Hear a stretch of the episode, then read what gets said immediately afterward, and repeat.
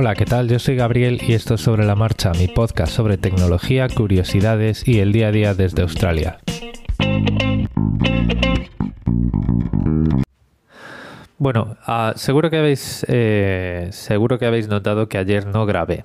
Ayer comentaba en el grupo de Telegram que me había levantado, me había despertado con una congestión nasal y un atasco generalizado que bueno, pues me hacía muy difícil entenderme incluso yo a mí mismo, ¿no? Entonces, bueno, pues he decidido retirarme a tiempo y no frustrarme a vosotros y, tampoco dar mucho asco en el, en el podcast y dejarlo para, para, tiempos mejores. Hoy no es que esté completamente bien, seguro que notáis ahí bastante voz nasal, pero yo creo que puedo mantener una dicción más o menos normal eh, durante 5 o 10 minutos. Lo que os voy a contar hoy es un tema que tenía un poquito aparcado eh, desde hace unas semanas, desde hace unas semanas en las que hablábamos de Signal, Telegram, eh, las críticas al, modelo de seguridad de Telegram eh, por parte de la comunidad de software libre y por parte de mucha gente consciente de la seguridad y por qué bueno, pues toda una serie de cosas. En aquel momento lo que eh, decíamos era que Signal fue criticado. Uy, Signal no, perdón. En aquel momento lo que decíamos era que Telegram fue criticado bastante duramente porque implementaba su propia criptografía. ¿vale? Implementaba algoritmos de seguridad propios que habían diseñado ellos. ¿vale? Este algoritmo se llamaba MT Proto, un protocolo seguro. Eh, introduciendo pues algoritmos nuevos, ¿vale? Esto es una, es una mala práctica en seguridad, eh, inventarte tu propia criptografía, ¿vale? Y diréis vosotros, bueno, pero si nadie se inventa su propia criptografía, ¿cómo avanza la seguridad, no? Porque hay que inventarse algoritmos nuevos. Bueno, a ver, esto eh, probablemente ese mensaje está mal comunicado, no ya por mí, yo simplemente lo repito, sino por la comunidad en general. Eh, lo que está mal es que un ingeniero de software, un programador, desarrolle sus propios algoritmos de criptografía. La criptografía son matemáticas, ¿vale? Es el trabajo de los matemáticos crear sistemas criptográficos, algoritmos, el AES, ¿vale? El DES, el, todos estos algoritmos que vemos y decimos, bueno, pues aquí se, em, se aplica el algoritmo SHA, no sé qué, no sé cuántos y tal y cual. ¿Vale? Todas esas siglas son las siglas eh, muchas veces de los autores, de los matemáticos que han formulado todos esos algoritmos y que luego, pues, eh, compañías de software, ingenieros de software implementan y aplican procesos de calidad, ¿vale? Eh, cuando un matemático se inventa nueva criptografía, su trabajo es un artículo científico que revisa la comunidad científica, exactamente igual que cuando se hace un medicamento, ¿vale? Y esas matemáticas se ponen a prueba de forma con, con demostraciones formales para averiguar cuál es la fortaleza de ese algoritmo y cuál es la complejidad y cuál es su exposición a técnicas de fuerza bruta y cuál es, eh, digamos, la técnica que habría que seguir prefabricando mensajes y examinando los resultados para extraer los secretos, las claves, las partes secretas que el emisor y el receptor tienen que tener para cifrar y descifrar los, los mensajes. Voy a poner un ejemplo. Seguro que habéis oído hablar del cifrado del César. Vale, el cifrado del César se basa en hacer permutaciones simples sobre letras. Es decir, yo quiero enviar un mensaje secreto y cambio la P por la A, cambio la S por la Q, cambio la E por la T. Y voy haciendo ese mapa del alfabeto y voy em, creando mi propia clave, ¿vale? Esa clave la escribo en un papel, se la doy al receptor y entonces, pues en teoría, si no sabemos nada más, esos mensajes que yo cifro con el cifrado del César solo los entendemos nosotros dos. Pero eso es mentira. Y os voy a contar por qué. Matemáticamente, los alfabetos y los lenguajes eh, tienen unas frecuencias de aparición de caracteres, ¿vale?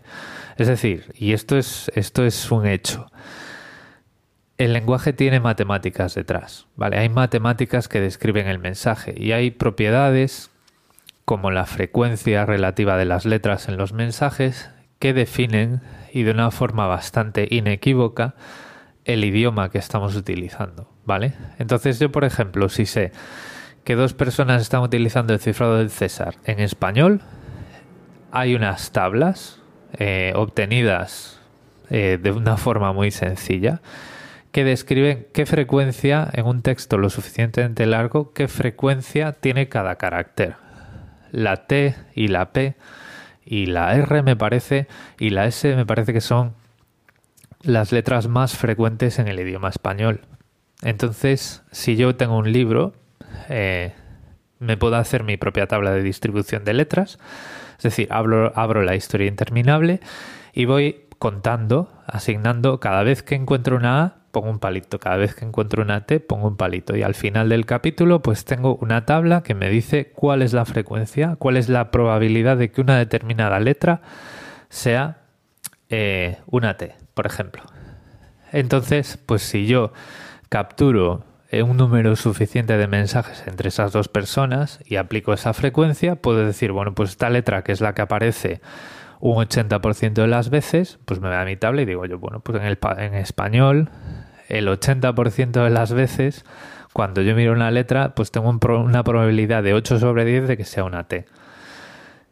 Y cuando empiezo a eh, hacer pruebas con esas frecuencias, pues al final voy a tener un mensaje que parcial o totalmente tiene todo el sentido y lo he descifrado, ¿vale?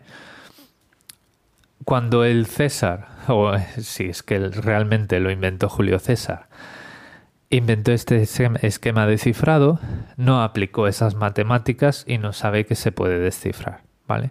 Bueno, pues esto aplicado llevándonoslo a una complejidad mucho mayor es lo que pasa cuando un ingeniero de software diseña su propia criptografía. Para él puede ser muy difícil de descifrar. No, porque si yo mantengo esta clave en secreto y solo se la doy al otro y demás, eh, bueno, pues eso en nuestro conocimiento puede ser todo lo difícil que queramos.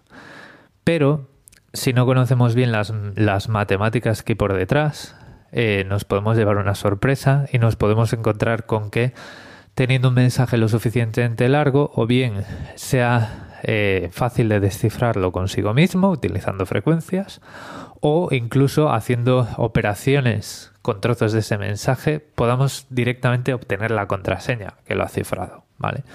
Esto muchas veces pasa y esto es lo que hay que evitar. Entonces, la primera parte de ese mensaje es que eh, la criptografía la desarrollan los matemáticos, ¿vale? Y los ingenieros pues la implementan. Y luego, pues a esa ingeniería pues hay que aplicarle toda una serie de eh, mecanismos de calidad, de pruebas, etcétera, ¿vale? Podemos tener las eh, matemáticas todas las avanzadas que queramos, pero si no tenemos, si no hemos codificado esos, esas librerías que van a implementar esos algoritmos de forma segura y de forma robusta, pues puede haber fallos y puede haber fallos que den acceso a la memoria y que den acceso a la memoria donde están almacenadas esas claves que se utilizan, ¿no? esos secretos que se utilizan para cifrar y descifrar. Entonces, por ejemplo, eh, hay dos, cosas que pueden estar más o menos mal. Eh, descargarme un artículo científico de matemáticas que describe cómo se, en qué se basa y cómo se desarrolla un cifrado de un determinado algoritmo e implementarlo yo mismo en mi casa pues eso está mal porque puedo tener muchos fallos en mi software, ¿vale? Pero lo puedo mitigar, puedo mitigar ese problema desarrollando ese software en un, modelo abierto, ¿vale? Para que haya gente que me ayude a revisar ese código con más experiencia, con una experiencia multidisciplinar, en campos de la seguridad, en campos de las pruebas, en campos del análisis formal del código fuente, por ejemplo, y que me digan, oye, tenías estos tres fallos, esto se corrige así, eh, aquí tienes que aplicar programación defensiva, eh, esta área de memoria debería estar protegida, utiliza esta librería y tal y cual, ¿vale? Ese es un problema que vamos a tener desarrollando cualquier cosa. Lo que está realmente mal es salirnos de, nuestra, de nuestro jardín, meternos en jardines de matemáticos ajenos a nosotros mismos y formular una criptografía nueva que la comunidad científica que se dedica a ese campo no ha revisado. ¿Vale? Esto es como decir hacer un cóctel de medicamentos y aplicarlo para intentar curar el cáncer. En la gravedad no aplica, no tiene las mismas consecuencias, obviamente, pero es el, mismo tipo de prepotencia y el mismo tipo de ingenuidad. Y esta es la crítica que se hizo hacia Telegram, que se estaban metiendo, en vez de utilizar algoritmos estándar establecidos y probados, no ya las implementaciones y los, propios protocolos, estaban eh, innovando de una forma... Eh, no, no, sé qué palabra aplicar aquí. De una forma no demasiado abierta, de una forma eh, que no había recibido el suficiente escrutinio por parte de la comunidad. No ya de la comunidad del software libre, sino de la comunidad que es la que tiene que desarrollar la criptografía nueva, que es la comunidad eh, científica, en este caso de, las, de la rama adecuada de las matemáticas. Como veis me estoy quedando sin aire. Esto es lo que pasa cuando estás hablando y solo puedes respirar por la boca. Voy a poner aquí la pausa un poquito. Voy a cambiar un poquito de tema y ya vamos a ir dejándolo para mañana. Ya estoy de vuelta, perdonad. Eh, temas más ligeritos y temas eh, que también eh, tienen su justicia comentar. Ayer salió iOS 13.1 y iPadOS 13.1 y tengo que decir que yo siempre estoy muy orgulloso de no seguir las presentaciones de Apple.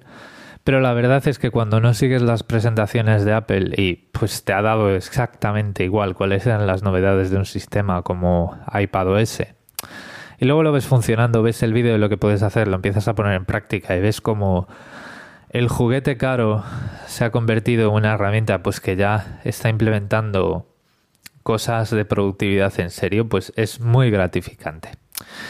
Y quería decir este comentario porque muchas veces me oiréis criticar a Apple bastante duramente. Yo creo que como deberíamos hacerlo todos cuando hay algo que no nos gusta, porque estoy seguro de que a todo el mundo, por muy fanboy que uno sea, y por mucho que nos guste los productos de una determinada compañía, no hay nada perfecto, ¿vale? Y es, es bastante sano tener muy claro qué es lo que no nos gusta y criticarlo. Pero es igual de sano em, tener unas palabras positivas acerca de algo cuando te, se te sorprende. iPadOS 13.1 no está libre de fallos. De hecho, pues en mi, eh, en mi configuración eh, girar la pantalla no funciona del todo bien. Em, yo tengo un iPad Pro de 9,7 pulgadas eh, que me, pues es de 2017, o sea, ya tiene un tiempo. Entonces, bueno, pues a lo mejor viene por ahí el tema, pero cuando giro el iPad muchas veces lo único que gira es el dock y la pantalla se queda pues en la postura en la que estaba. De hecho, pues he puesto ayer una captura de pantalla en el grupo de Telegram en el que podéis ver el dock abajo y la pantalla boca abajo, como si la pantalla estuviera en Australia, ¿vale? Y, pero en general, cuando eh, eh, sabes cómo em, mitigar esto, que básicamente eso se arregla bloqueando y desbloqueando la pantalla para que se redibuje y la pantalla consulte el acelerómetro para saber cuál es la orientación del dispositivo. Eh, en ese sentido, pues supongo que en unos pocos días esto estará corregido en la siguiente versión o lo que sea, pues eso ya está y la verdad es que la, la gestión de la multitarea y las múltiples ventanas ahora está muy pero que muy muy bien. Si no os importa demasiado este, estos pequeños fallitos en la orientación de la pantalla, os recomiendo que os instaléis iPadOS 13.1 porque además, bueno, pues si tenéis por ahí algún mando de la Xbox, pues los juegos ya son una cosa mucho más seria. Nada más por hoy. Eh, espero que no os haya resultado demasiado incómodo y que no os haya preocupado la perspectiva de que yo me estuviera ahogando eh, en, mi, en mi estudio intentando dejar esto medianamente grabado para que se entienda. Espero no haberos confundido demasiado con la, esa división entre matemáticos e ingenieros, esa eh, ese mensaje, ese trasfondo que al final quería transmitir es que es que zapatero a tus zapatos, no te metas en camisa de once varas porque eh, si lo haces mal, pues se va a saber. Si lo haces mal, eso va a fallar y mm, el riesgo, el riesgo y la reputación de todo tu proyecto se puede venir abajo y sobre todo, pues eh, la seguridad de tus usuarios, ¿no? Y mm, y lo dicho, lo que siempre os digo, en las notas del episodio tenéis eh, los medios de contacto, el canal de Telegram al que os podéis unir, que ya somos, pues como ya os decía el otro día, somos ciento y pico ya. Y em, sin más, eh, nos, nos, escuchamos eh, mañana, hoy es jueves, y mañana será ya el viernes de un poquito repasar esos temas y sobre todo los comentarios y las conversaciones que hemos ido teniendo al hilo de todos estos temas. Un saludo